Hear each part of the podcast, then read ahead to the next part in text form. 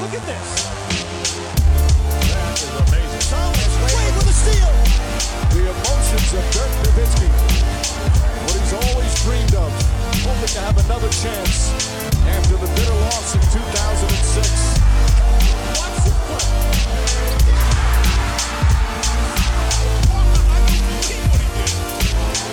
That is amazing.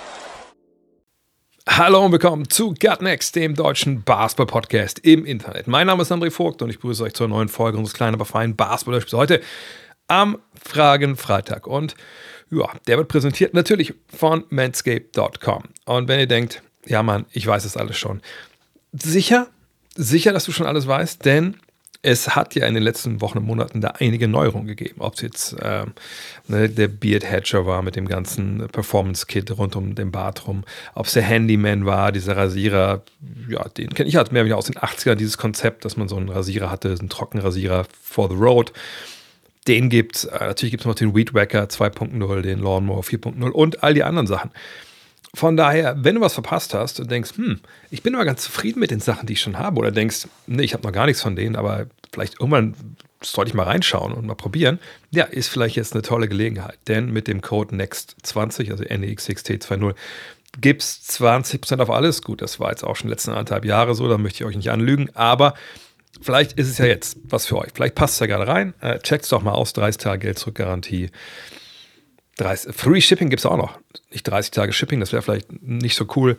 Ähm, von daher, checkt es doch aus. Helft dem kleinen Kanal hier auch weiter, äh, wenn ihr natürlich da weiter ähm, einkauft. Und ähm, ja, heute geht es um eure Fragen. Deswegen ist hier Fragen Freitag, deswegen heißt es Fragen Podcast. Und ähm, das war eine wilde Woche, ich sag's direkt. Ne? Ihr habt mitbekommen, Damon Lillard Trade. Wir haben die neue Ausgabe des Cut Next Magazins fertig gemacht, die Saisonvorschau. Und ähm, Good News, wir haben den Damon Lillard Trade und alle Sachen, die damit jetzt erstmal unmittelbar zusammenhängen, auch im Heft. Natürlich jetzt nicht einen eventuell noch kommenden Trade von Drew Holiday oder von, äh, von James Harden. Aber gut, ne, irgendwo ist halt dann die Deadline. Schlechte Nachricht war, das war dann halt äh, eine Nachtschicht vorgestern Nacht, ne, glaube ich, war es doch. Ähm, weil das kam ja irgendwie, ich habe abends ja gestreamt, NBA 2K, dann kam äh, die Meldung rein. Dann habe ich da eine Stunde noch, ich habe quasi live reagiert, dann habe dann eine Stunde halt dann gestreamt und gesagt, sorry, ich muss jetzt aber noch den, die Rapid Reaction, den Podcast aufnehmen zu dem Trade. Und danach musste ich dann das Heft halt äh, neu schreiben. Äh, also ich habe alle Teams dann neu geschrieben selber und also die Teams, die besprochen waren. Aber die, noch einige andere Geschichten hatten wir, wo das mit vorkam noch, das Thema Lillard. Da musste ich auch noch überall ran. Ähm, das ist dann auch nichts, was man im Team so lösen kann, weil wir natürlich, wir haben Autoren, die für uns schreiben, keine Frage, aber in den Layouts arbeiten. Wir arbeiten mit InDesign, wer das kennt. Da braucht man natürlich dann auch die ähm, äh, jeweiligen, das, das Programm die Lizenz. Das ging nun mal nicht an. Also da saß ich da bis morgens um drei, hab's halt äh, fertig gemacht. Dann habe ich um sieben das Kind aufgeweckt, in die Schule gebracht. War ein wilder Tag. Aber alles drin, alles gut geworden. Ähm, könnt ihr euch freuen, wenn ihr es vorbestellen wollt, könnt ihr das auch machen. Aber natürlich wirft dieser Trade auch heute am Freitag noch Fragen auf. Und die erste kommt von Rotbert Jakubasch. Damian Lillard hat in den vergangenen Jahren öfter mal gesagt, dass es nicht seine Art wäre, sich einem Superteam anzuschließen. Er hat Spieler wie Nowitzki und Antetokounmpo für ihre Vereinstreue gelobt. Nun hat er sich von Portland den dicken Vertrag geben lassen und einen Trade zu einem der letzten Meisterteams mit einem Top-3-Star erzwungen. Riecht nach Superteam. Ich weiß, Sportkarrieren sind kurz, die Franchise behandeln die Spieler teilweise wie Ware und in der NBA dreht sich alles um die Meisterschaft. Bei mir hinterlässt Dames Verhalten aber einen extrem bitteren Nachgeschmack. Jahrelang die Superteams um Durant und Co. ankacken, sich damit brüsten, dass man den anderen Weg geht und sich nach dem finalen Payday schließlich doch noch opportunistisch zu einem Team anzuschließen, dabei die eigene Franchise aus Portland in den Dreck treten und zum Ringchaser werden. Ich bin enttäuscht. Gehe ich zu hart mit Dame ins Gericht? Die kurze Antwort ist ja, total. Äh, die längere Antwort ist die folgende. Ähm, natürlich, Dame hat sich da in den letzten Jahren stark positioniert, äh, genau auf der Seite, die hier auch schon äh, genannt wurde. Aber ähm, es gibt natürlich Nuancen ne, zwischen Ringchaser und Franchise in den Dreck getreten. Es gibt äh, Nuancen mit, er hat diesen Trade forciert, denn ähm, das war jetzt ja keine so einfache Geschichte im Sinne, dass er gesagt hat, hey, ich will zu den Bucks, schickt mich dahin, ich will nirgendwo anders spielen, bla bla bla. Und war auch nicht so, gesagt hat, okay, ich unterschreibe den Vertrag und danach mache ich das direkt. Da müssen wir noch ein bisschen zurückgehen. Also wir zurückgehen und da gab es tolles Reporting auch von, von The Athletic drüber. Ähm, dann ist es ja so, dass Damon Lillard als die Draft kam, dieses Jahr ja eigentlich nicht weg wollte. Er wollte bleiben. Er hat gesagt, hey, also wäre schön, Joe Cronin, eben der General Manager dort in Portland, wenn ihr diesen dritten, dritten Pick traden könntet, dafür, dass wir Hilfe herholen und wir dieses Jahr um eine Meisterschaft mitspielen, das wäre wahrscheinlich unrealistisch gewesen, aber dass wir hier wirklich ne, um die Playoffs mitspielen, mal gucken, was dann passiert. Da hat Joe Cronin gesagt, auch vollkommen nachvollziehbarerweise, jo, normal gerne, aber naja, also da kommt ja Scooter Henderson, den kriegen wir wahrscheinlich. Den würden wir ganz gerne holen, weil wir glauben, das ist unser nächster Franchise-Player. Das ist dann quasi dein legitimer Nachfolger. Fände es auch cool, wenn du hier bleiben würdest und mit ihm halt arbeiten, ihn anleiten und dann können wir nach dir, wenn du irgendwann mal in deine unverdiente Rente gehst als Blazer, können wir die nächste, das nächste Kapitel hier schreiben. Das wollte Damien Lillard nicht. Also es war nicht so, dass er unterschrieben hat und gesagt hat, so jetzt aber weg hier mit dem Geld, sondern dass er wäre nicht gegangen, wenn die Entscheidung anders gefallen wäre. Jetzt kann man ihm das natürlich vorwerfen, aber ähm, es ist nicht so, dass er jetzt irgendwie mit dieser Entscheidung die Franchise in den Dreck tritt oder so, sondern er hat gesagt, also dann möchte ich lieber gehen. So. Dann hat er natürlich gesagt, direkt danach, also wenn ich, wenn ihr mich tradet, dann habe ich da einen tollen Partner für euch, die Miami Heat. Weil da möchte ich hin. Äh, Bam Adebayo ist my dog, hat er mal gesagt in einem Podcast. Ähm, bitte, dahin traden. Alle anderen Teams können vielleicht darauf verzichten, noch ein Angebot zu machen, weil ich möchte nur da Basketball spielen. Das war jetzt wirklich kein so richtig feiner Zug, weil das natürlich auch der Franchise ein bisschen die Hände gebunden hat. Das kann man vollkommen nachvollziehen. Ich kann aber auch verstehen, dass er sagt, ey, ich habe hier was, zehn Jahre den, den Hintern hingehalten, die Knochen hingehalten, egal was passiert ist, ich war immer für euch da. Dann ist das vielleicht das Mindeste, was ihr für mich machen könnt. Und mit, was ich, Tyler Hero plus paar Picks, das ist ja auch kein super schlechtes Paket so. Aber das wollte Joe Cronin nicht. Ne? Also es war auch bei The Athletic zu lesen, dass er ähm, oder dass die beiden Seiten, die Heat und, und die Blazers, da nicht nur äh, nicht auf einen gemeinsamen Nenner kamen, sondern dass wohl auch diese Verhandlungen dann zwischendurch von beiden Seiten boah, auch ein bisschen verhärtet geführt wurden, ob man kein Verständnis hatte für den Handelspartner da sind wohl auch dann Sachen ein bisschen eskaliert wohl. Also keine Ahnung, was genau das jetzt war, aber ich denke mal, die, die haben beide gesagt, ja, wir lassen uns nicht abziehen von euch. Das muss eine Win-Win-Situation sein.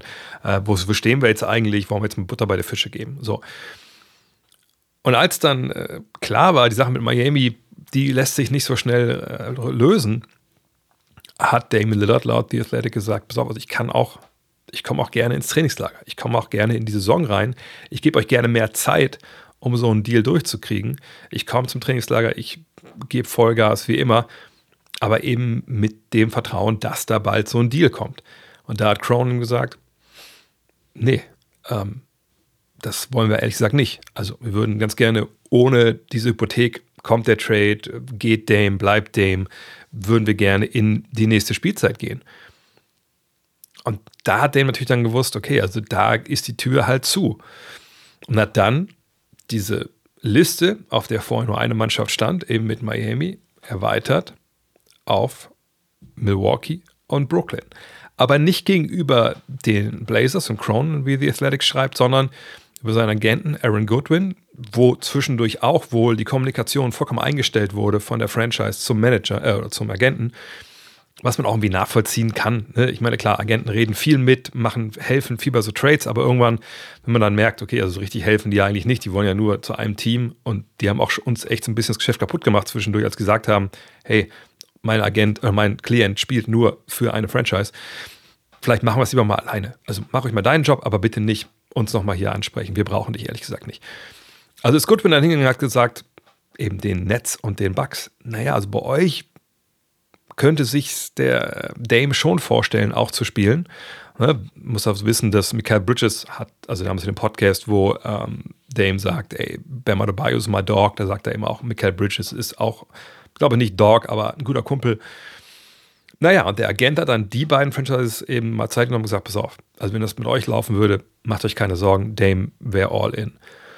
Und dann ging das halt so ein bisschen seinen Weg und dann im Endeffekt wurde es dann dieser Deal mit Milwaukee. Aber es ist nicht so, dass jetzt der Dame das irgendwie so forciert hätte, sondern er wäre auch im Zweifel noch geblieben. So. Kann man sich trotzdem sagen, ist mir alles egal, der wollte weg, das ist illoyal, unloyal, ich weiß nicht, was das richtige Wort ist, kann ich nicht nachvollziehen, ist ein Ringchaser. Und außerdem, wenn man sieht, die drei Teams auf der Liste, Milwaukee, Miami, Brooklyn, sind alle super Teams danach. das würde ich nicht unterschreiben. Ne? Also selbst jetzt, wenn es um äh, Miami gegangen wäre, das wäre ein tolles Trio gewesen, aber Super Teams ist für mich nochmal eine Ecke drüber, ähm, weil das nicht drei Superstars sind, die dann da spielen. Das ist dann ein toller All-Star in Mem Adebayo mit klaren Schwächen, ein Superstar in Jimmy Butler, der aber so eher so 1B-Superstar ist als 1A und dann Lillard, den ich mittlerweile auch so eher so 1B einordnen würde. Ähm, aber das ist ein anderes Thema.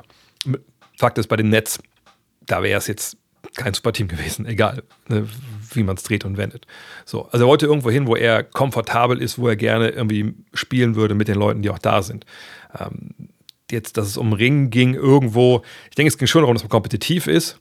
Ich glaube nicht, dass ein Team wie Houston auf seine Liste es geschafft hätte, aber äh, dieses klassische Ring-Chasing, weiß ich nicht, ob ich das unterschreiben würde. Zumal Ring-Chasing, kurz vielleicht kurz ein Exkurs hier, auch so ein Thema ist von Fans, manchmal auch von Medien, wo ich sage, viel heuchlerischer kann man die Nummer eigentlich nicht angehen. Ich sage nicht immer, dass das die gleichen Leute sind, aber viele von den Leuten, die Leuten vor, oder Spielern vorwerfen, ey, du hast nie was gewonnen, Junge, wo sind deine Ringe, wo sind deine Conference Finals? Sorry, du kannst keiner der größten aller Zeiten sein. Sind dann diejenigen, die den Spielern sagen, die dann versuchen, gerade zum Ende der Karriere vielleicht hin, da noch was zu regeln. Naja, lass das mal lieber sein. Das ist illoyal, das ist, äh, das ist ekelhaft. So. Was ist es jetzt? Sind Ringe das die absolut höchste Währung? Dann müssen wir eigentlich von allen Spielern erwarten, dass sie das machen. Oder ist der letzte Dreck? Dann dürfen wir aber nicht Ringe an, anlegen als Kriterium, sagt, wer halt dann äh, zu den Größten gehört und wer nicht. Aber das nur nebenbei.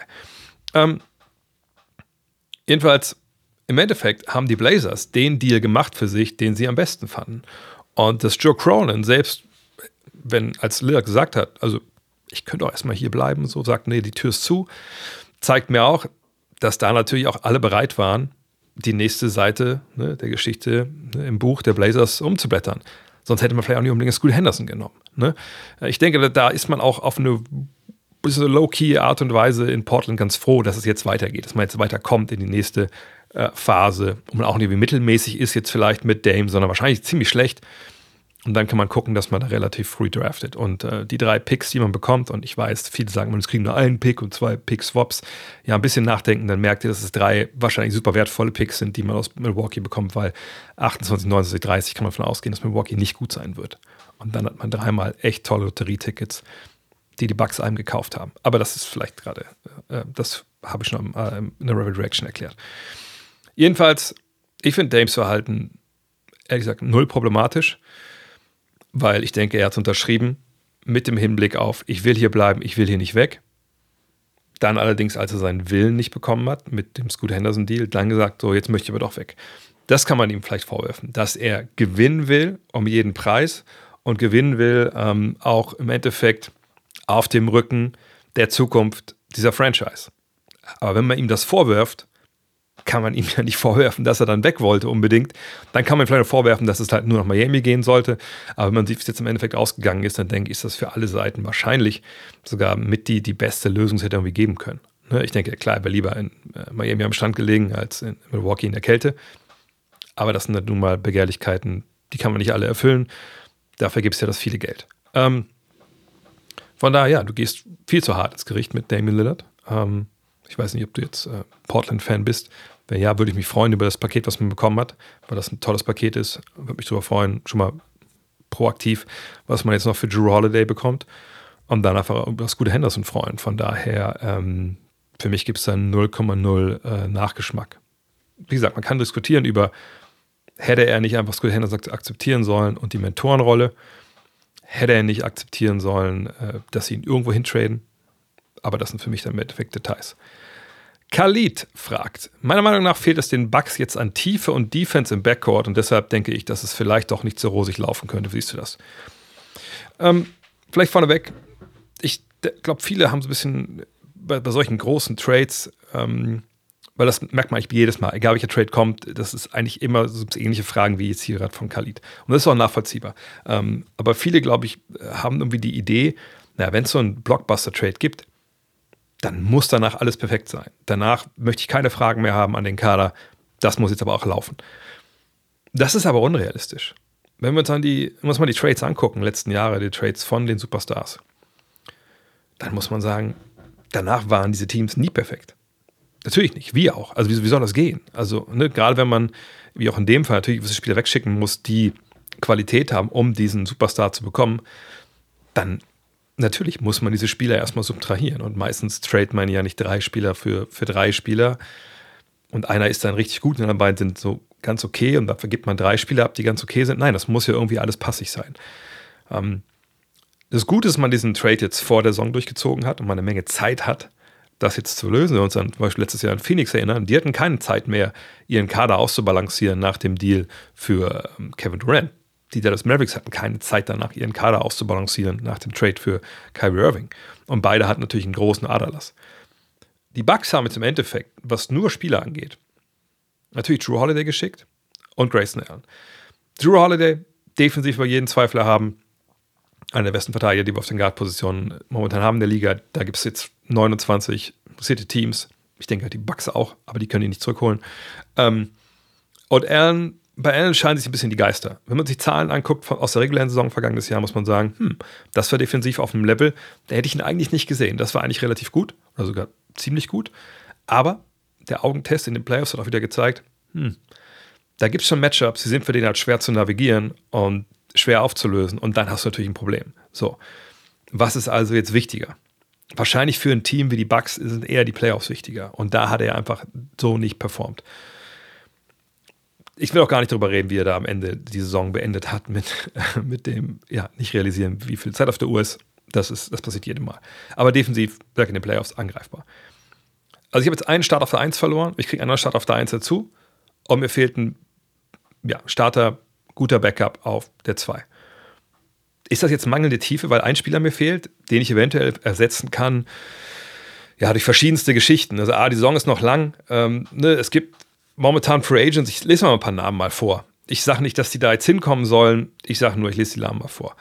Äh, wenn es um die zwei jetzt geht, dann haben, hat man Spieler momentan wie äh, Will Barton, ist ein bisschen namhafter, Jared Culver, Terence Davis, Hamidou Jallo, ähm, Bryn Forbes, gut, das ist natürlich, defensiv bringt das gar nichts. äh, was haben wir denn noch für Namen? Äh, Theo Pinson, weiß ich nicht, Terence Ross, Austin Rivers, das ist vielleicht ein Kandidat. Ähm, Edmund Sumner, aber der ist ein bisschen zu klein, glaube ich. Ähm, Rivers finde ich nicht interessant.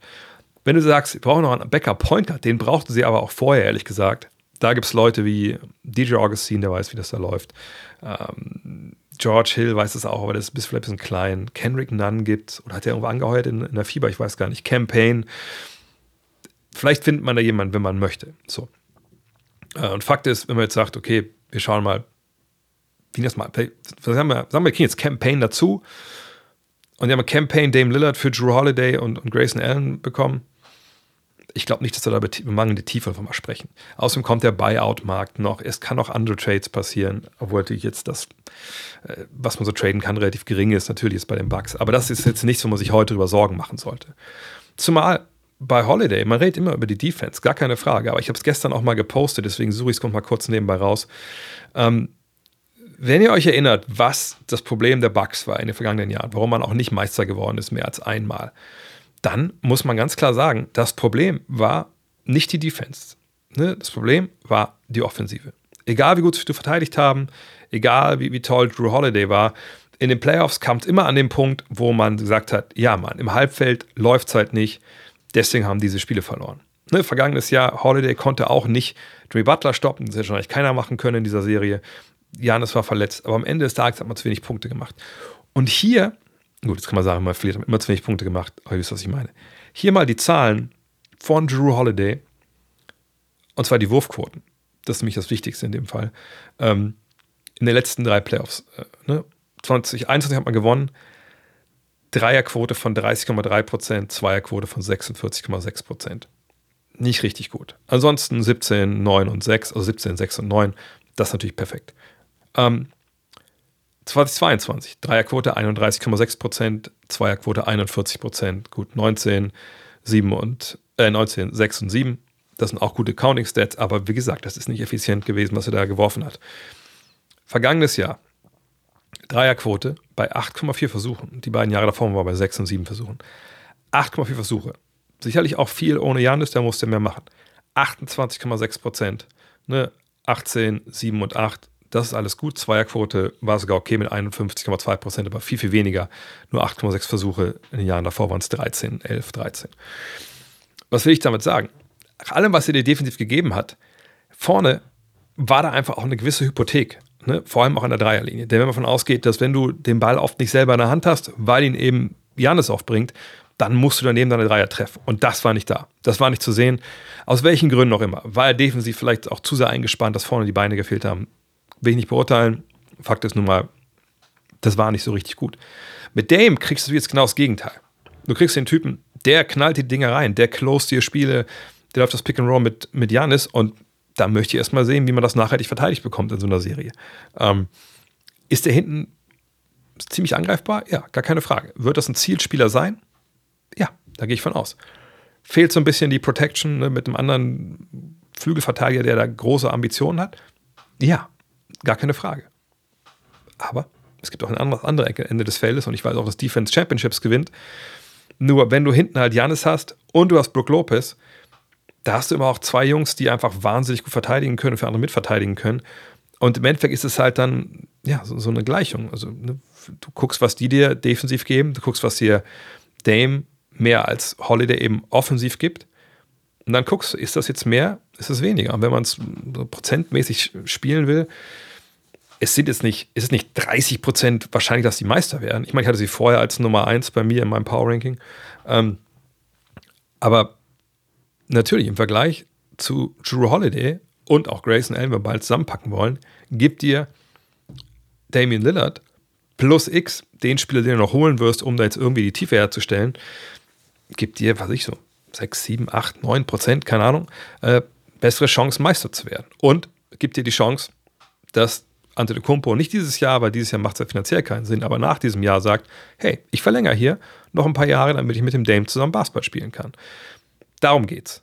Und dass man da jetzt vielleicht noch nicht tief genug ist in, im Backcourt, dass man gucken muss, ob man jemanden bekommt, wo es halt auch Namen gibt, das ist vor dem Hintergrund komplett zu vernachlässigen.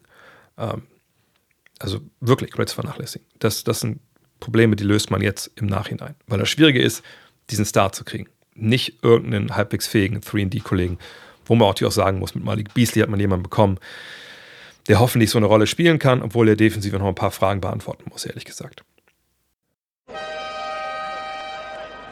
Kommt kurz zusammen. Ich habe einen äh, kranken Themenwechsel für euch. Altersvorsorge. Und ich sehe schon bei den meisten jetzt die Klappe fallen. Deswegen seid ihr jetzt nicht hier, aber hört mir zu. Denn ich war genauso wie ihr. Ist auch gar nicht so lange her. Bis vor zwei, drei Jahren habe ich so das Nötigste gemacht, was so Altersvorsorge anging. Ne? So eine betriebliche Geschichte übernommen, die wir damals noch bei, bei Five hatten. Ähm, natürlich auch so ein bisschen selber noch eingezahlt in so Fonds, aber irgendwie so richtig selbst habe ich das nicht gemacht. Das waren Sachen, die mir geraten wurden von Leuten. Und das auch alles irgendwie okay, aber irgendwie dachte ich mir so, hm, vielleicht muss da ein bisschen mehr passieren.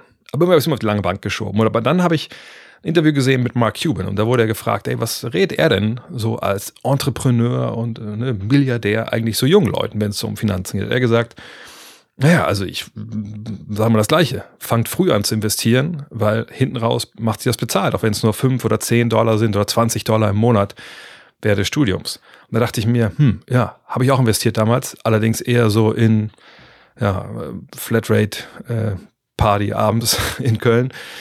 Und dachte mir, okay, vielleicht kann ich da noch was wettmachen. Und da habe ich gesucht, ne, nach so Informationen und ein paar ganz tolle Portale gefunden, die dann informiert haben, was überhaupt zum Beispiel ein ETF ist. Und äh, dann habe ich eine Lösung gefunden, die es mir erlaubt, eben selber so finanziell da jetzt tätig zu werden. Und das ist Scalable Capital. Die App ist super schnell runtergeladen, man hat in wenigen Schritten sein, sein Konto eröffnet und dann kann man loslegen. Also schon ab einem Euro eigentlich. Also braucht es nicht, was ich 500 Euro im Monat zu investieren, sondern wenn man jetzt, was ich 5 Euro hat, auch gar kein Problem. Man kann Sparpläne einrichten, sagt mit, mit Aktien, mit ETFs, viele andere Dinge, was ihr wollt. Ich mache Aktien und ETFs. Äh, aber jetzt auch nicht, dass ich jeden Tag da dran gehe und irgendwie gucke, was, was ist denn jetzt hier gestiegen oder so. Nee, ich mache das alles langfristig. Informiere mich natürlich auch über die zwei sind es im Endeffekt zwei Unternehmen, die ich so auch investiert habe. Und äh, ich fühle mich mittlerweile echt auch gut damit. Da immer mal wieder reinzuschauen, mal zu gucken, was machen die Unternehmen eigentlich, mich zu informieren. Und ich habe einfach das Gefühl, dass ich da jetzt selber was für meine eigene Zukunft tue. Und vielleicht ist es auch was für euch. Ähm, ist, äh, ich werde euch mal eine, eine Landingpage, die wir jetzt extra hier für Gut Next äh, mit Scalable gemacht haben, in die Shownotes packen. Da wird auch eine Menge erklärt, ne, so die Grundlagen etc.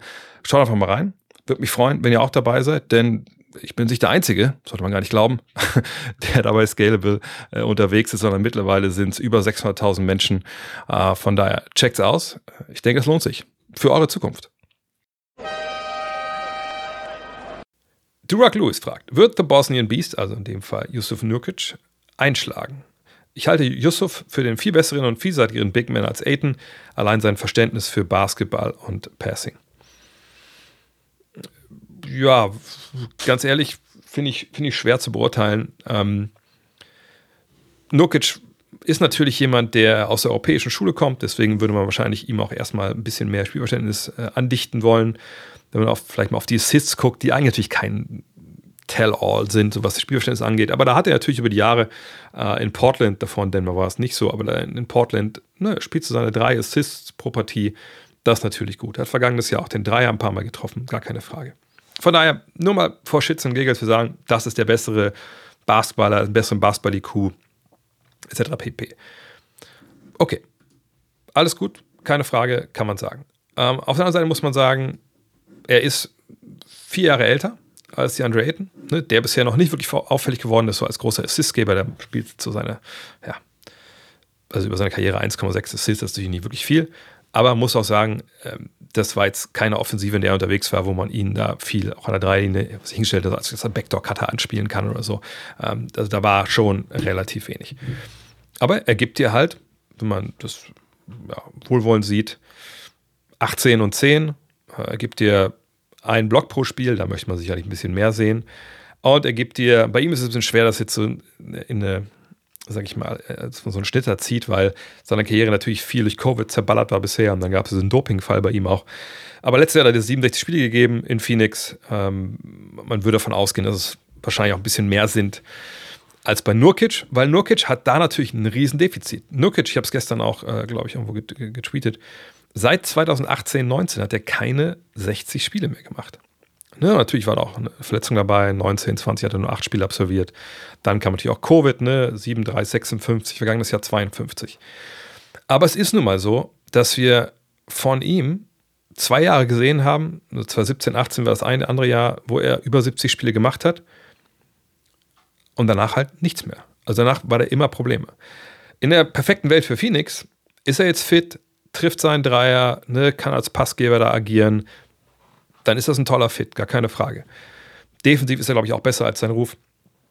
Nur, wenn ich mir jetzt denke, rein in einem Vakuum, diese beiden Spieler, ich wäre wahrscheinlich eher für Aiton, weil ich mir denken würde, okay, mit Frank Vogel kommt ein neuer Trainer. Der hat mit Big Man bisher echt goldenes Händchen gehabt. Wenn ihr euch an Roy Hibbert erinnert, so einer könnte heute nicht mehr in der Liga spielen. So einer hätte eigentlich auch damals nicht in der Liga spielen können, aber unter Frank Vogel, ne, mit, mit seinem Ding da einfach gerade hochspringen, hat er ihm dabei gebracht.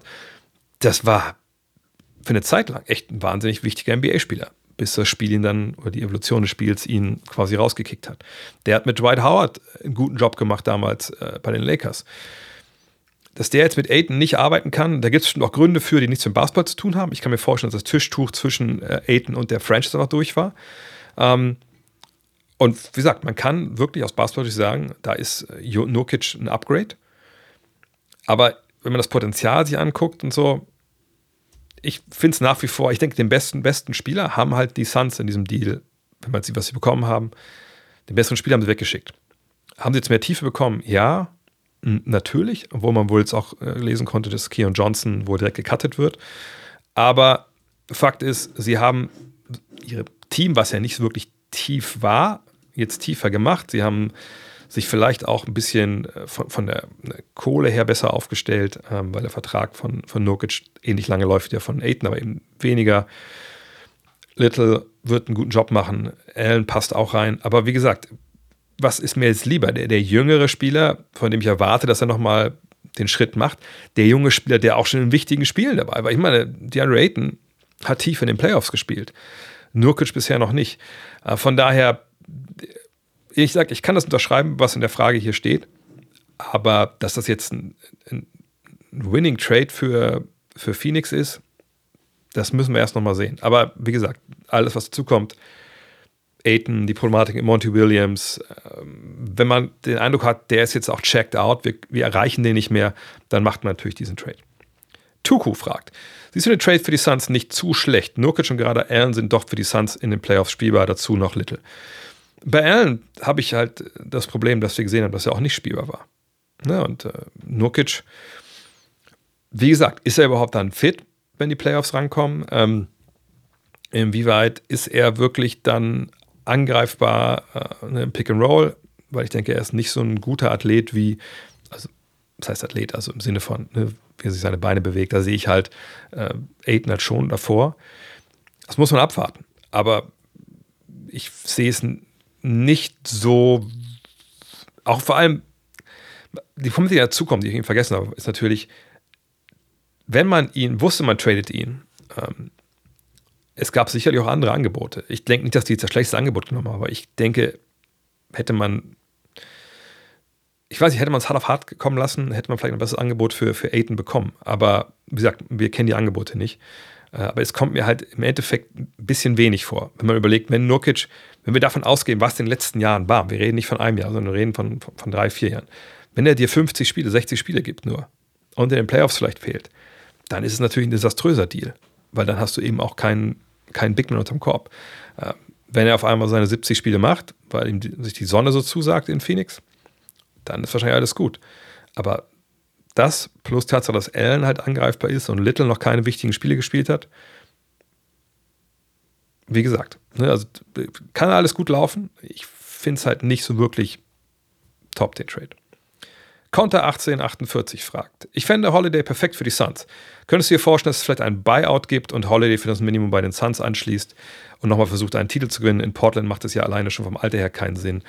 Ähm, ja, also ich hatte in der, wirklich, als ich das live gehört habe, dachte ich so, okay, krass, also könnte schon gut passen, wenn man sagt, wenn er hier spielen will in Portland, dann bist du halt perfekte Partner für Anthony Simons, für ähm, Scoot Henderson daneben. Dann kam relativ schnell raus, nee, der möchte schon weitergereicht werden. Das wird auch passieren. Wahrscheinlich auch eher schneller, als das äh, es länger dauern wird. Aber was es auf gar keinen Fall geben wird, ist ein Buyout. Das macht 0,00000 Sinn für die Portland Trail Bases. Der dir Holiday, und ich weiß nicht, ob sie sich der Illusion hingegeben haben, dass der vielleicht da bleiben wollen würde, aus den Gründen, die ich gerade genannt habe.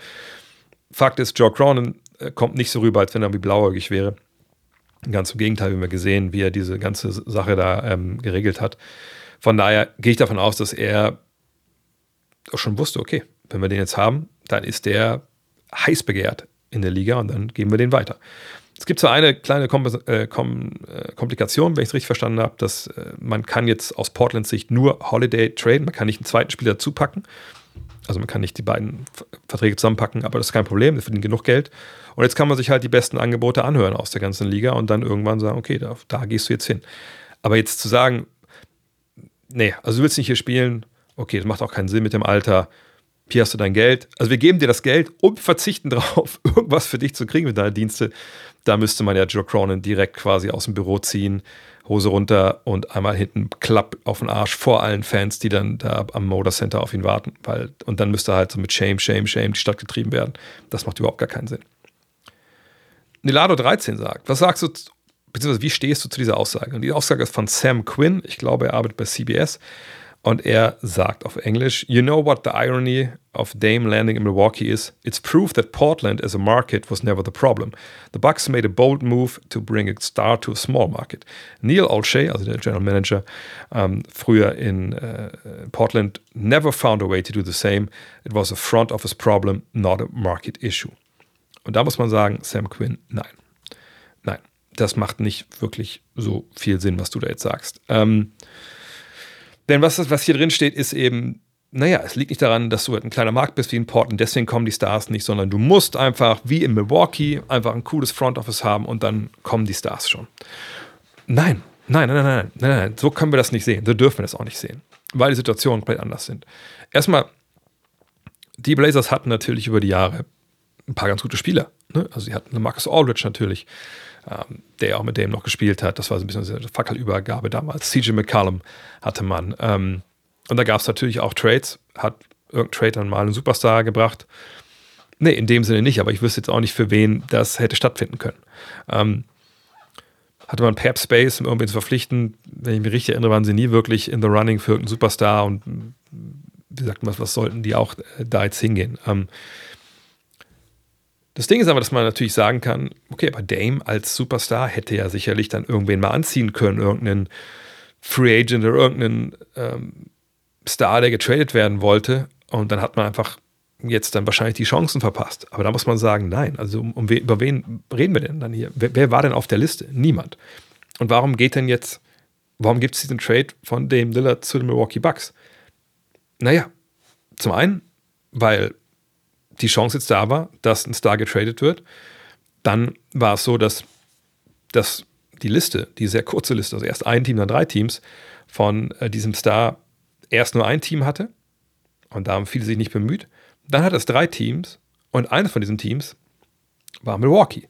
Aber nochmal, ich kann mir jetzt nicht vorstellen, dass ähm, der gute Dame da saß und dachte hat, boah, ey, die nächsten vier Jahre Bratwurst, Käse und Bier, ich gehe nach Milwaukee. Mal gucken, wer da noch so spielt. Sondern ich denke schon, dass dem wichtig war, wer da eigentlich unterwegs ist. Und wenn man sich anguckt, wer bei diesen Teams spielt, die auf der Liste standen, dann ist es gesagt, Bam Adebayo, his dog, Mikael Bridges, der Typ, mit dem er halt super viel abhängt, äh, den er super cool findet, und dann Janis Antetokounmpo, wo es ja auch schon eine gewisse Beziehung vorher, vorher gab. So. Also was hat das jetzt mit dem kleinen Markt zu tun? Und, und, oder wo hätte der kleine Markt da jetzt mit reinspielen können? Von daher, nein, das ist eine sehr, sehr kurze Sicht der Dinge und ein ziemlich schäbiger äh, Tritt gegen Neil Olshay, wenn ich ehrlich bin. Ähm, aber da es ein Tweet ist, wundert mich das auch nicht. Ähm, Eric fragt, jeweils aus der Sicht der drei General Manager, hättest du den Lillard Dream an, äh, angenommen oder abgelehnt? Und allgemeinere Frage, muss jeder Deal mit dem Besitzer abgestimmt werden? In der Frage geht es mir vor allem um kleinere Deals, zum Beispiel zwei Second Rounder oder ein hoher Second Rounder. Vielleicht mal zur, ähm, zur ersten Teil der Frage hier. Äh, wie gesagt, ich finde es aus Suns Sicht sagt, schwierig zu beurteilen, weil man einfach nicht weiß, was die Angebote für, für Aiden sonst waren.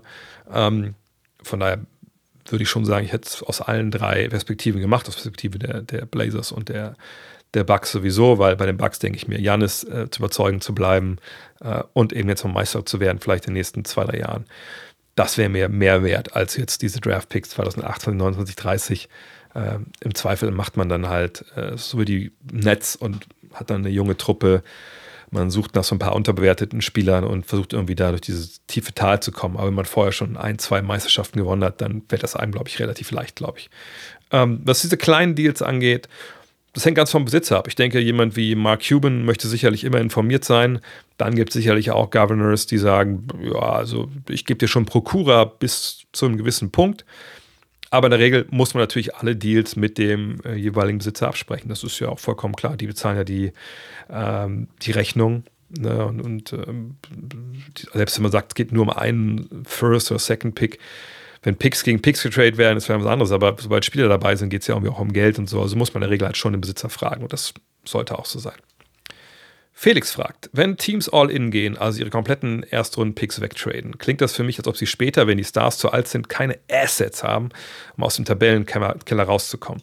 Gab es in der Vergangenheit Teams, die über Jahre schlecht waren, ohne immerhin hochdraften zu dürfen? Wenn nein, woran liegt das? Wie könnten Teams sich aus der Lage befreien? Natürlich gibt es Teams, die über Jahrzehnte sogar schlecht waren. Also Jahrzehnte ist das bisschen, oh, sagen wir so, zehn Jahre schlecht waren. Das hat aber in der Regel nicht wirklich viel damit zu tun gehabt, dass die ganzen Picks weg waren. Denn die ganzen Picks sind ja nicht weg. Was passieren kann, wie jetzt bei den Bugs, ist halt, dass man sagt, ihr kriegt einen Pick und ihr kriegt dann Pick-Swaps. Und dann hat man natürlich das Problem, wenn man selber schlecht ist und der alte Handelspartner ist besser, dass man dann die eigenen ersten Picks dahin schickt, die vielleicht in den Top 10 liegen. Und dann kriegt man halt Picks vielleicht am Ende der ersten Runde, was natürlich dann ein bisschen doof ist. Aber man hat zumindest Picks. Ähm, die Brooklyn Nets sind natürlich das Paradebeispiel der letzten Jahre. Wenn man überlegt damals der Deal für Paul Pierce und Kevin Garnett, da hat man halt Jahre der eigenen Zukunft dann äh, verschenkt oder weggeschickt, eben für einen kurzfristigen Erfolg, der sich nie eingestellt hat. Aber ähm, am Ende ist es halt so, dass zum Beispiel diese Gefahr bei Brooklyn jetzt, äh, bei, bei Milwaukee, gar nicht so wirklich gegeben ist.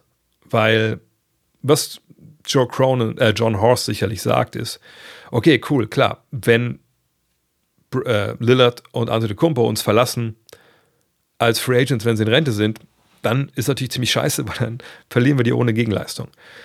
Was er sich natürlich vorbehält, ist das Recht zu sagen, hm, die haben beide noch ein Jahr Vertrag. Was ich, wir sind jetzt nur Meister geworden, keine Ahnung. Gehen wir vom Best Case aus. Die haben eine Meisterschaft gewonnen. Ich trade die einfach ein Jahr vor Ende ihres Vertrages. Gut, bei Dame wird man nicht so viel zurückkriegen, denke ich mal. Aber bei Janis, selbst wenn er jetzt 33 ist oder so, dann denke ich schon, dass man da noch ziemlich was für den bekommt.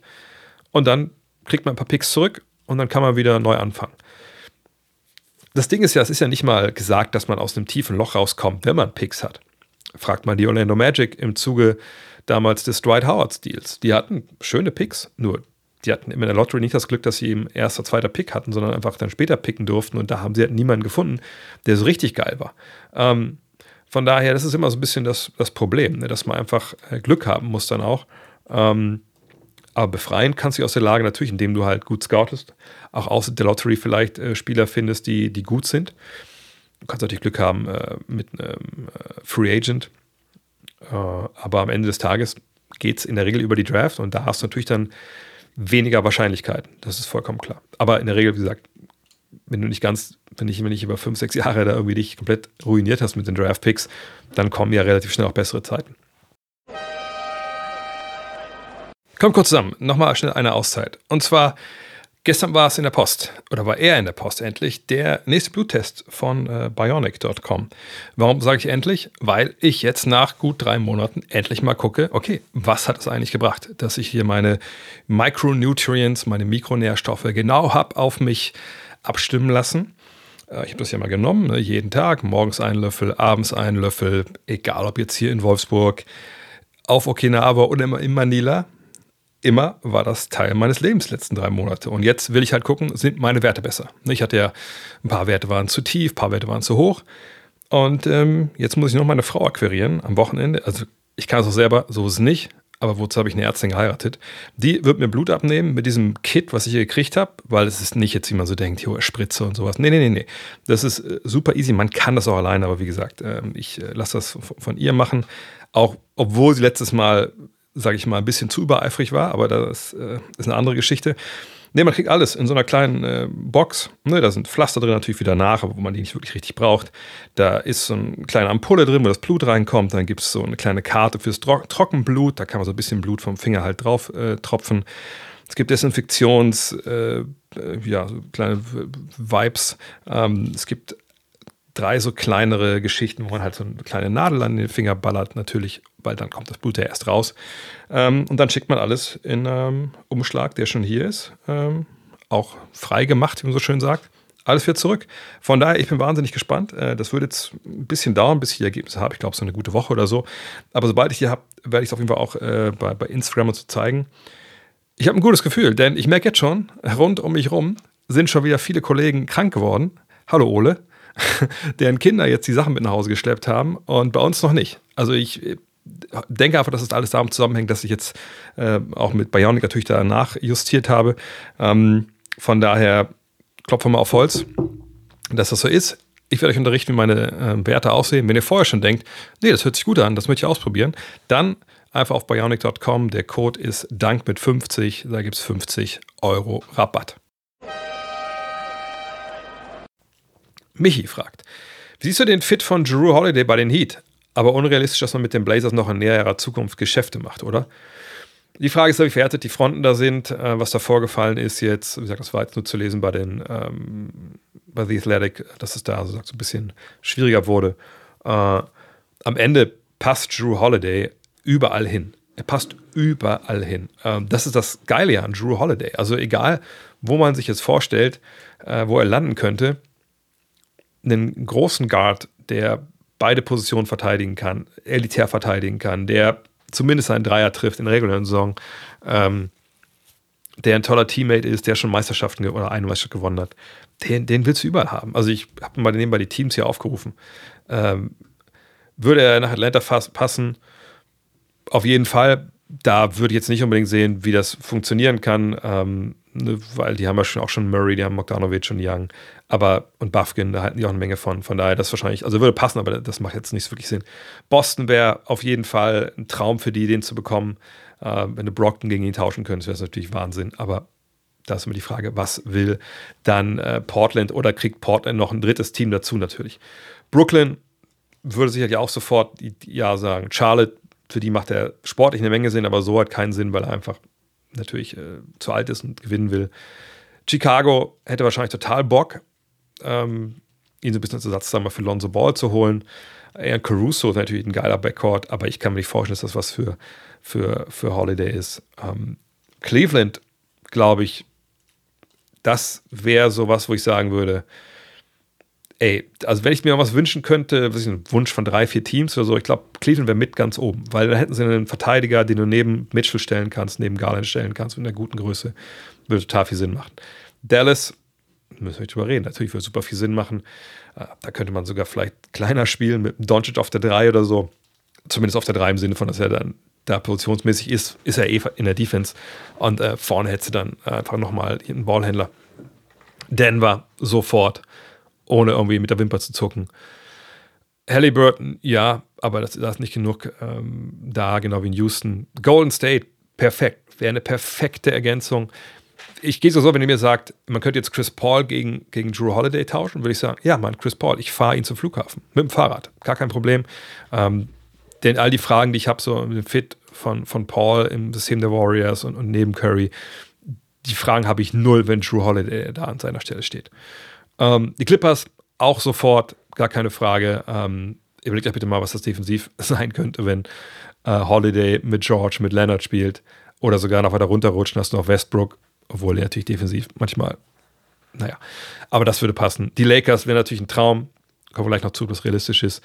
Memphis, denke ich auch sofort. Ähm, Miami sowieso, gar keine Frage.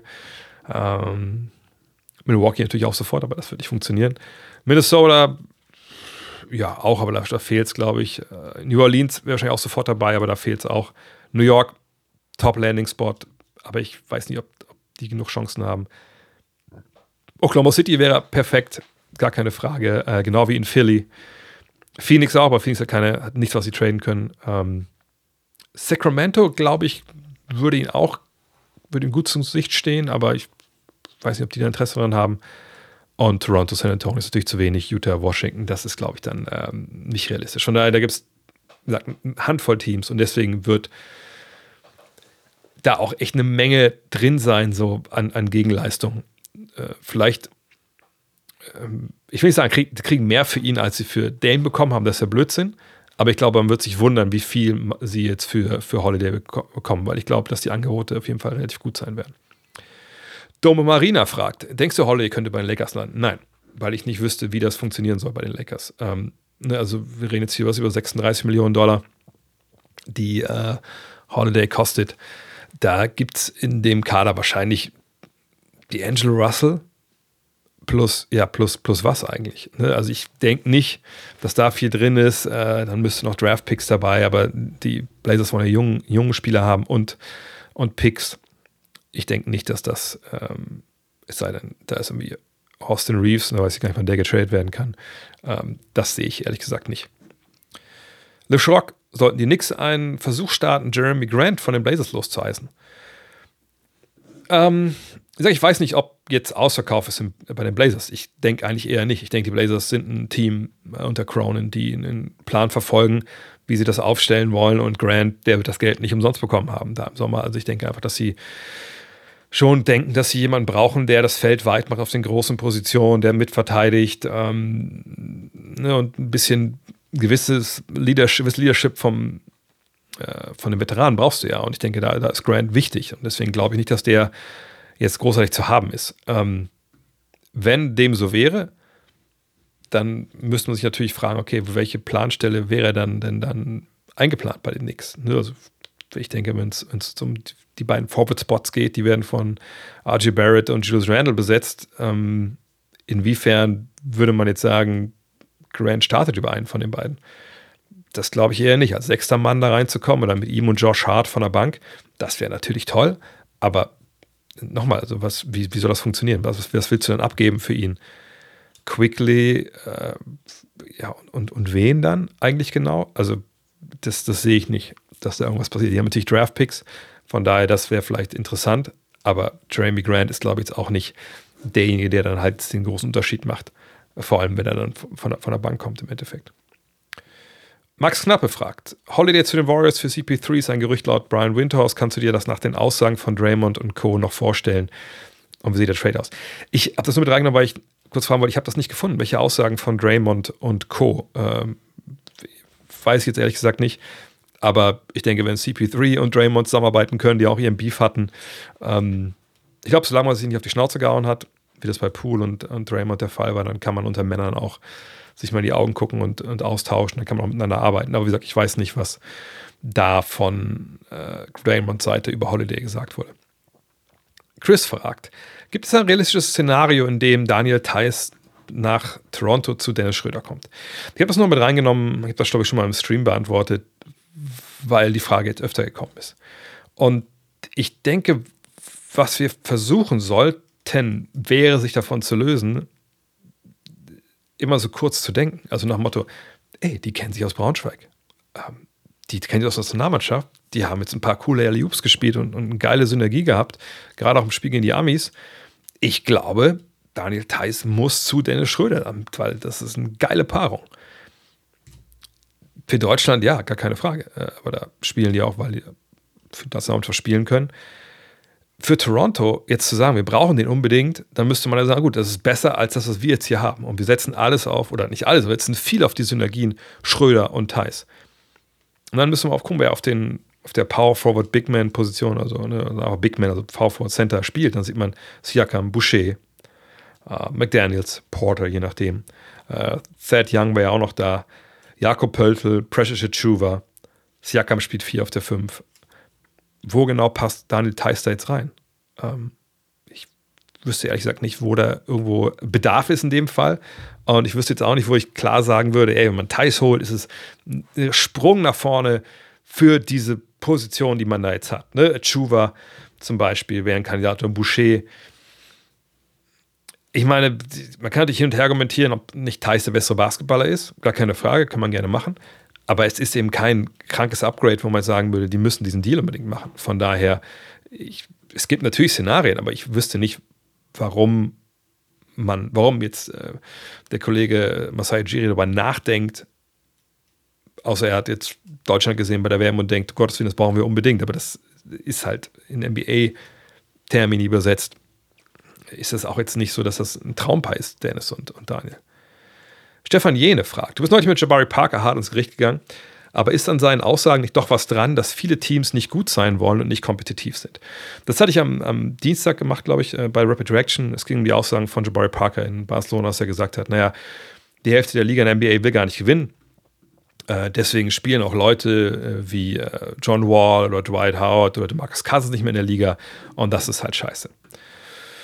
Ich will nicht alles wiederholen, was ich am Dienstag erzählt habe, hört da gerne mal rein. Man muss aber sagen, dass es totaler Schwachsinn ist und Jabari Parker, glaube ich, nicht ganz versteht, wie die NBA funktioniert. Was auch erklären würde, warum er da nie wirklich funktioniert hat. Also er hat sich verletzt natürlich, aber hm, vielleicht ist die NBA und die Art und Weise, wie die Mechanismen da sind, für ihn genauso ein Problem zu verstehen wie Defense. Und ich weiß, das ist unfair, das so zu sagen, aber das nervt mich aber komplett, äh, diese Aussagen. Haben wir ja am Dienstag, glaube ich, auch, glaube ich, verstanden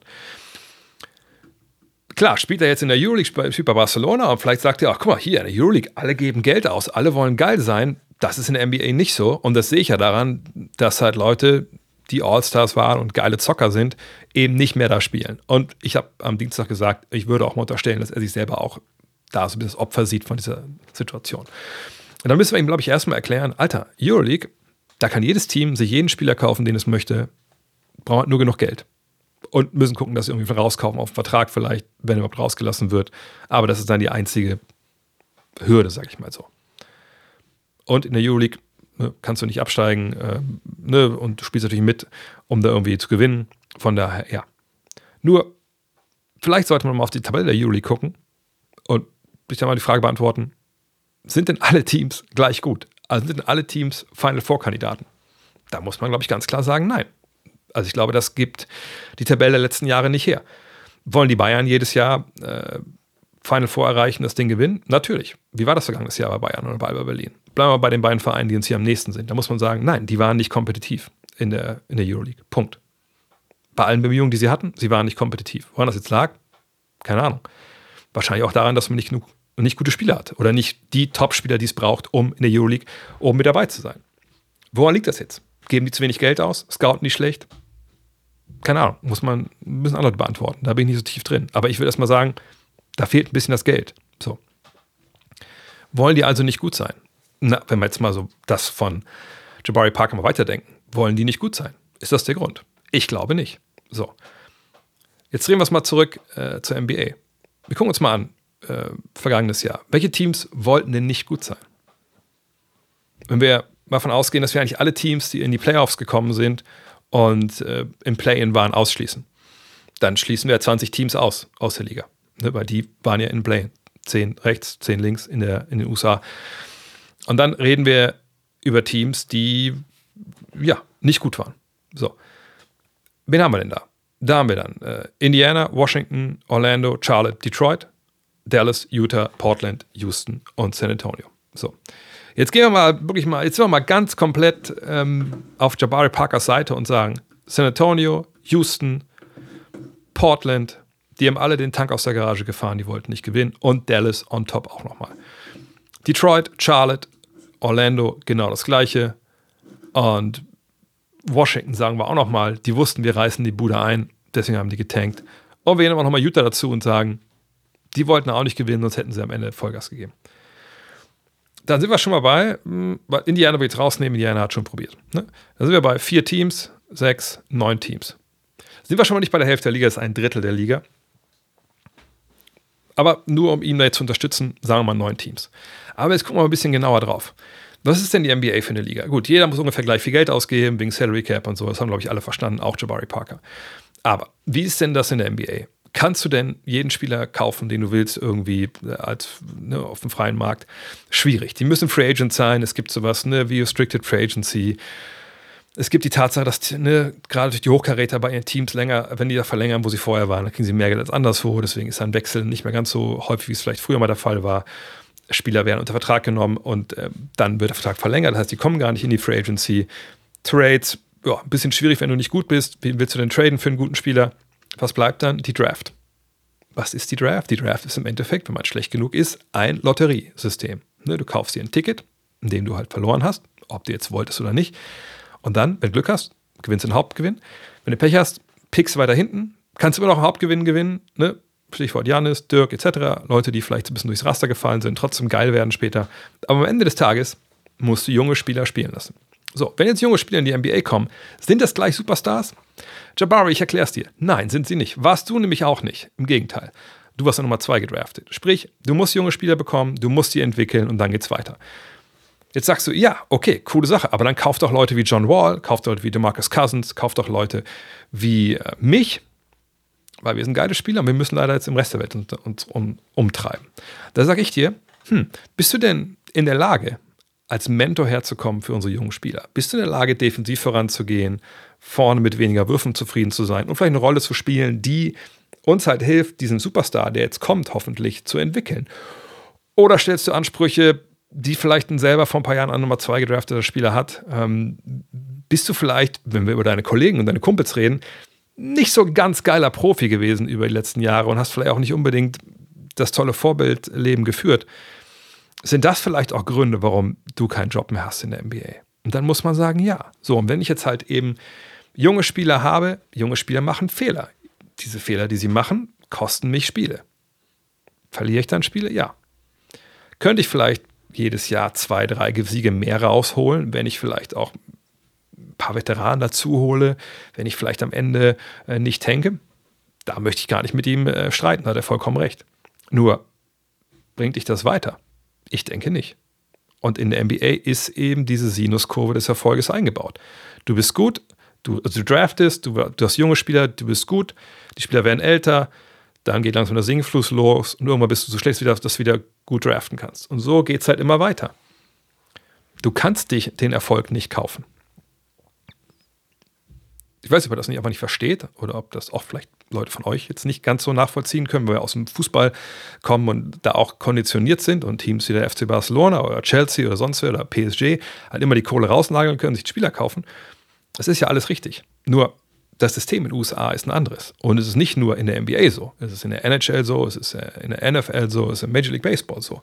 Du musst Spieler entwickeln. Und wenn manchmal halt du dann ja, eine Lücke hast zwischen den alten Spielern, die gut waren mal, und jetzt den jungen Spielern, die direkt kommen, dann hast du halt auch Phasen, wo du schlechter bist. Aber jetzt zu sagen, die Liga will nicht gewinnen oder die Hälfte der Liga will nicht gewinnen, die tanken alle, das ist halt Bullshit. Weil selbst von den neuen Teams, die wir hier haben, die Dallas Mavericks wollten nicht tanken. Die haben Kyrie Irving zwischendurch geholt. Wozu? Um zu tanken? Na, am Ende haben sie getankt, gar keine Frage. Aber die wollten in die Playoffs um jeden Preis.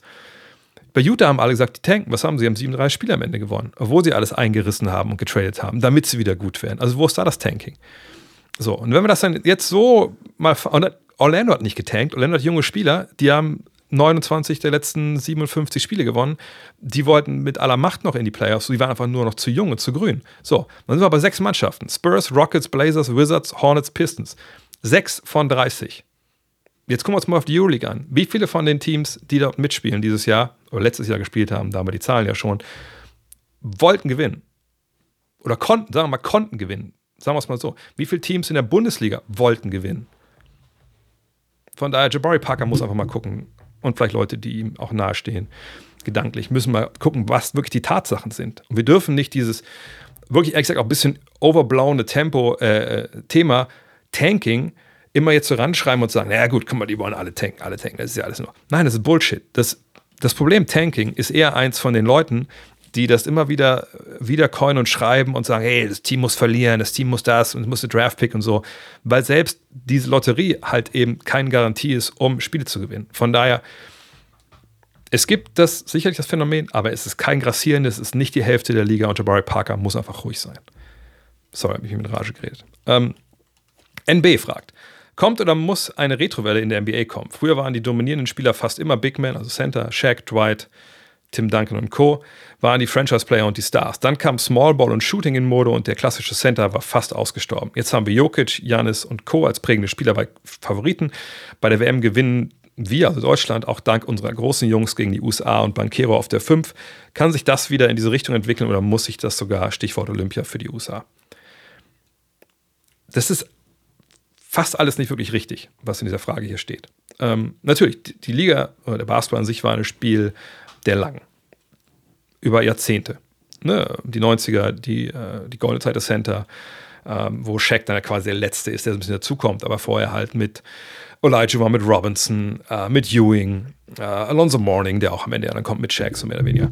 Ähm, ne? Das war einfach eine wahnsinnige Zeit. Brad Doherty zum Beispiel. Das ging gut ab danach hatte man lange Zeit eben nicht mehr diese Masse an, an Top-Talenten. Dann kam diese Evolution, dass halt, und es ging nicht nur um Shooting und so, es ging die erste Evolution, die dem Center wehgetan hat, dass viele, und das war ja eigentlich ein, auch eine natürliche Folge, dass viele Big Men, so 2,11 Meter, sage ich mal, um den Dreh, die zehn Jahre vorher Center geworden wären, waren auf einmal Power Forwards, weil sie mehr konnten mit dem Ball, weil ne, einfach sich ein Spiel entwickelt, nach vorne entwickelt. Die Skills gehen immer nach oben. Also haben wir größere Spieler mehr von diesen Skills bekommen. So. Das war die erste Revolution. Ähm, Gab es immer noch Center, die, die nice waren? Gar keine Frage. Gab es auf jeden Fall. So. Richtig ausgestorben, klassisch Center. Naja, also Center, die nur im Rücken zum Korb gespielt haben, ja, die sind mittlerweile wirklich ausgestorben. Weil die die besten, die wir haben, und Jokic und Embiid gehören sicherlich auch zu den besten aller Zeiten, die können mehr als nur das. Und durch die äh, Advanced Stats und, und äh, ne, Analytics-Revolution weiß man, dass Post-Ups, zumindest wenn man einfach 1 gegen 1 unten spielt, ne, es gibt natürlich auch eine Offense, die man über den Post äh, aufziehen kann, die nach draußen wieder getragen wird. Ne, aber die klassischen Post-Ups natürlich nicht so wirklich äh, effizient, vor allem wenn es dann von Leuten gespielt werden, die, die nicht geil sind. Ne? Also unterm am Zonenrand Embiid als Post-Up oder Jokic, hey, all day. Äh, Andre Drummond, vielleicht lieber nicht. So, und es ist analog zu den Mitteldistanzwürfen zu sehen. Können Superstars Mitteldistanzwürfe nehmen? Natürlich, keine Frage. Ähm, ne? Sollte Ish Smith Mitteldistanzwürfe nehmen? Wahrscheinlich eher nicht. So. Heißt, es gab immer schon große Jungs, die gute Sachen gemacht haben. Nur, die sind dann halt stellenweise auf die vier, wenn man da so noch reden will, gerutscht. Äh, aber Center, gute Center haben wir eigentlich immer. Und jetzt, du wirst nicht Meister in der NBA ohne einen brauchbaren Center. Punkt. Also da glaube ich, äh, ne, das ist jetzt auch, denke ich, nicht wirklich was Neues, denn das, das haben wir die letzten Jahre ja einfach auch gesehen. Und ich meine es nicht nur Denver, sondern auch die Jahre davor. Anthony Davis bei den Lakers zum Beispiel ist eben auch einfach ein Center, obwohl da nicht Center draufsteht. Ähm, jetzt eine Parallele zur WM zu ziehen, verbietet sich halt komplett. Und da habe ich auch schon ein paar Mal drüber gesprochen. Das, wenn man sich anguckt, wie unsere Jungs gespielt haben, ne, unsere Big Men, die standen eigentlich alle draußen zu Beginn. Und die können auch alle Dreier schießen. Doch als dann ne, durch die Switching Defense Amerikaner du halt dann den Vorteil hattest, dass du da ein Mismatch am Zone hattest, dann ging der Ball da rein. Waren das jetzt alle klassisch Center? Nein, ich würde nicht sagen, dass ein Moritz Wagner, ein Johannes Thiemann, Johannes Vogtmann oder auch ein Daniel Theiss ein klassischer Center ist, sondern ne, das sind versatile Big Men, wenn man so komisch sprechen möchte, ähm, die dann auch da unten aufposten können, einen Ball aufs anfangen können, die Treiben können, etc. pp. Also das passt nicht ganz zu diesen traditionellen Center-Geschichten.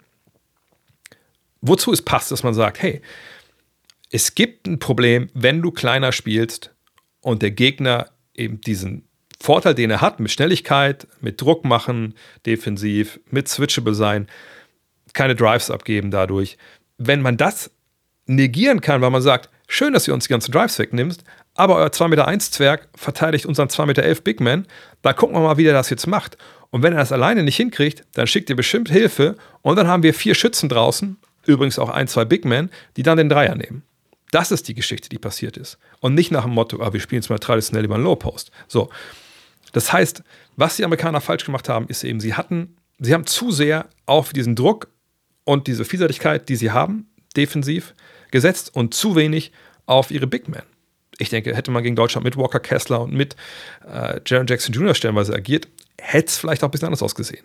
War trotzdem auf Messerschneide. Ne? Von daher können wir nicht sagen, dass es jetzt gescheitert ist, was die gemacht haben, weil das war eine knappe Nummer am Ende.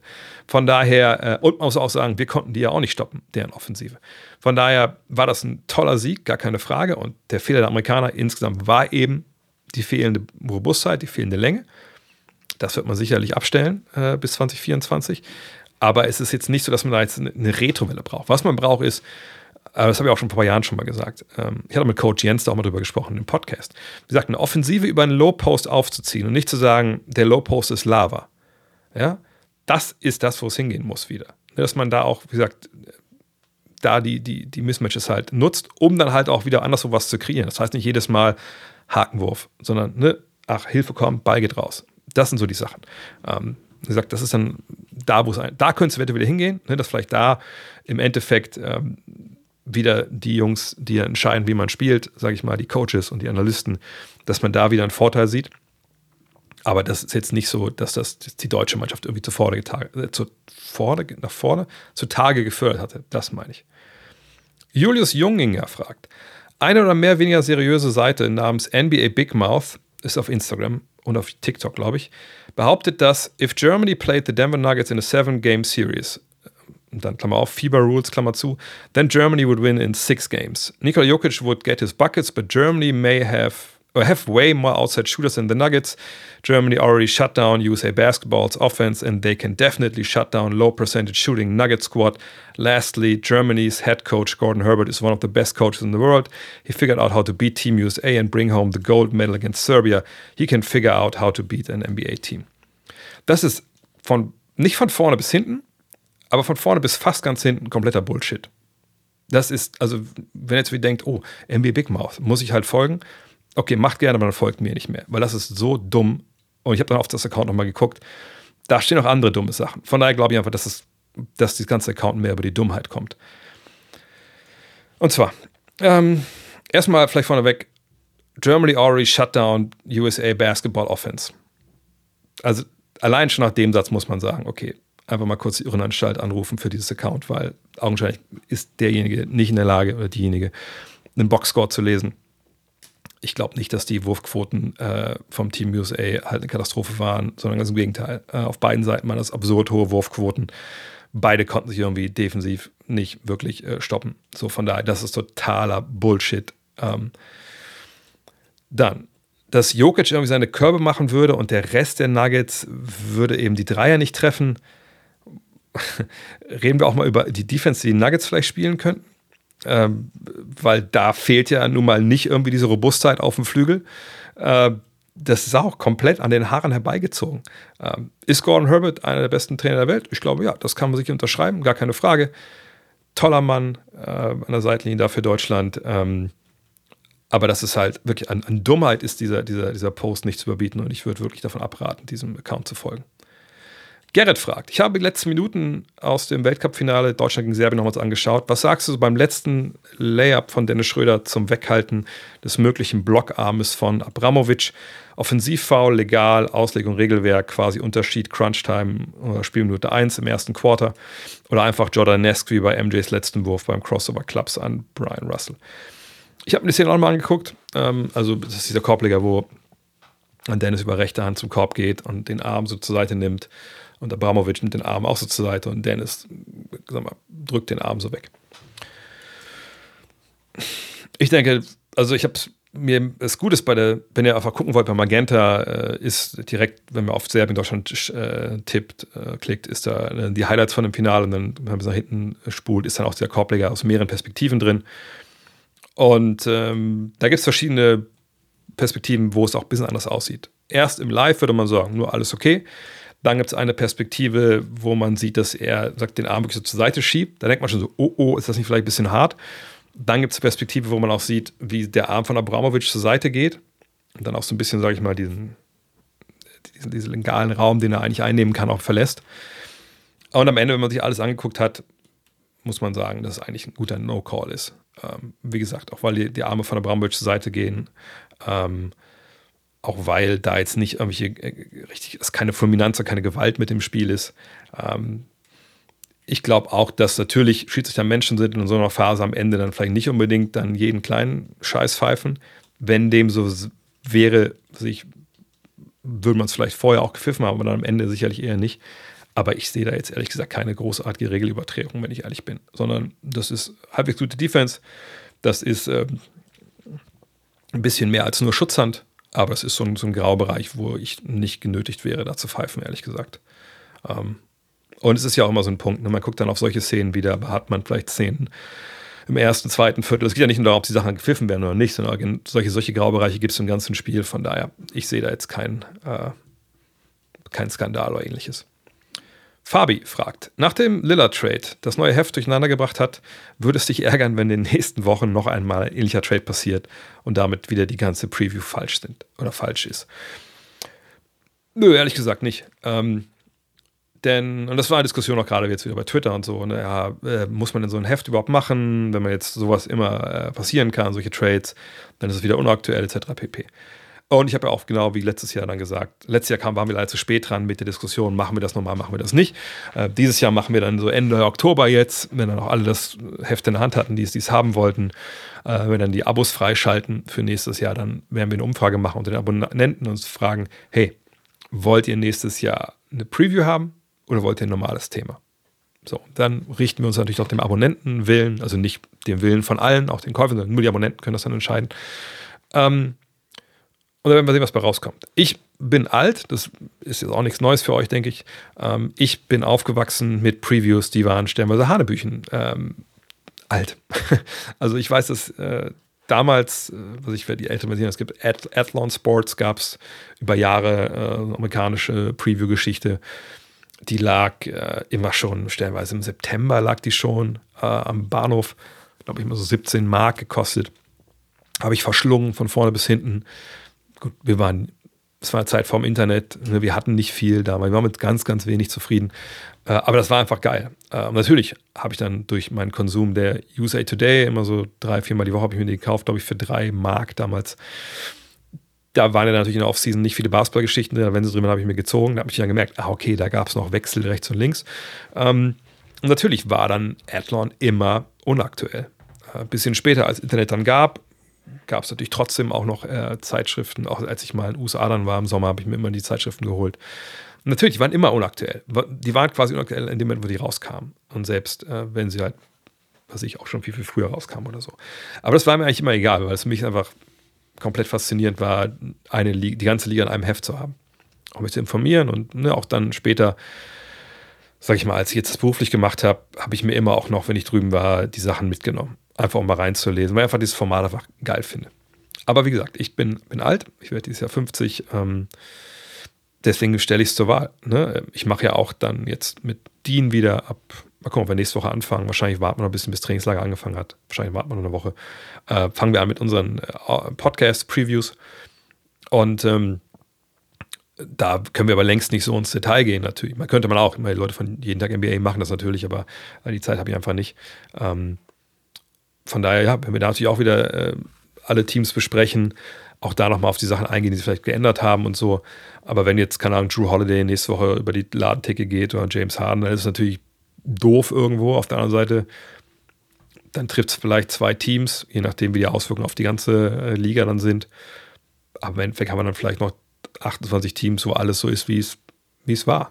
Ähm, und der Anspruch von unserer Preview ist ja nicht nur nach vorne zu gucken. Also dieses Jahr war auch wirklich der Anspruch, äh, in den Texten zu den 30 Teams auch ziemlich zurückzuschauen im ersten Teil, dass man halt sieht, okay, wo kommt dieses Team eigentlich her? Warum gab es denn die Entscheidungen im Sommer? Und dann natürlich, wo gehen die jetzt hin? Was ist zu erwarten? Aber das soll ja, wie gesagt, so eine Art Zeitkapsel sein. Ich weiß, dass einige haben auch gesagt, hey, mach doch wie der Kicker, so einen Rückblick auf die Saison, also so eine Chronik. Sagt da, mein Gott, wenn ihr das alle wollt, dann machen wir das natürlich auch, aber das finde ich zum Beispiel ein bisschen zu sehr nach hinten gewandt. Äh, und der Ansatz dieses Jahr war, nochmal ein bisschen mehr Balance zu finden zwischen zurückschauen und nach vorne schauen. Mal gucken, ob wir da den richtigen Ton getroffen haben. Das sagt, das könnt ihr dann entscheiden, wenn ihr Abonnent seid. Und für alle, die sich fragen, wann kommen denn die Abos wieder in Sale, das machen wir jetzt ab, ab Oktober auch. Ähm, da könnt ihr euch dann da reinhauen. Wir werden auch jetzt relativ schnell bekannt geben, was dann die Themen fürs nächste Jahr sein werden.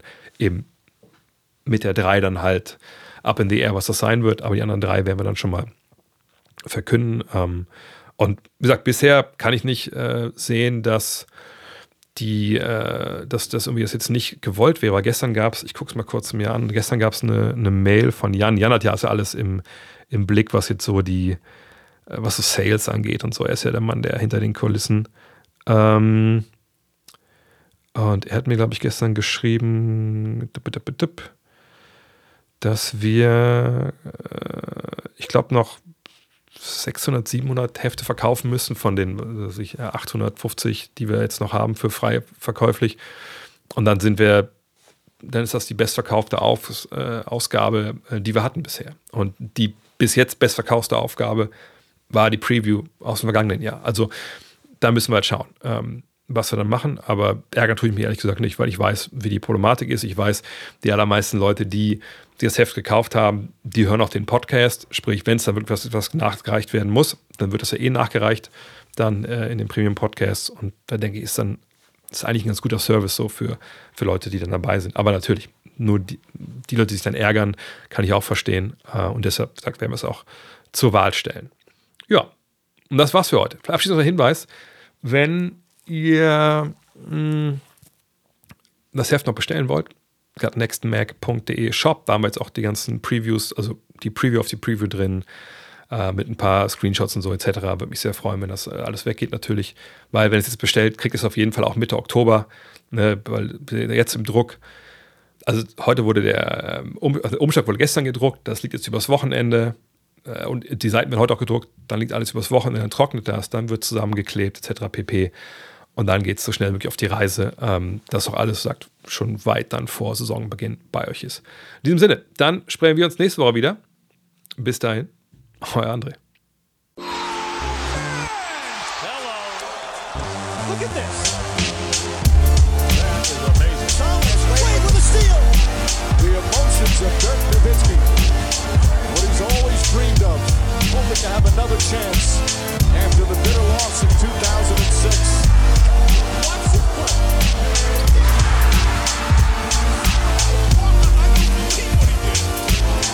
That is amazing.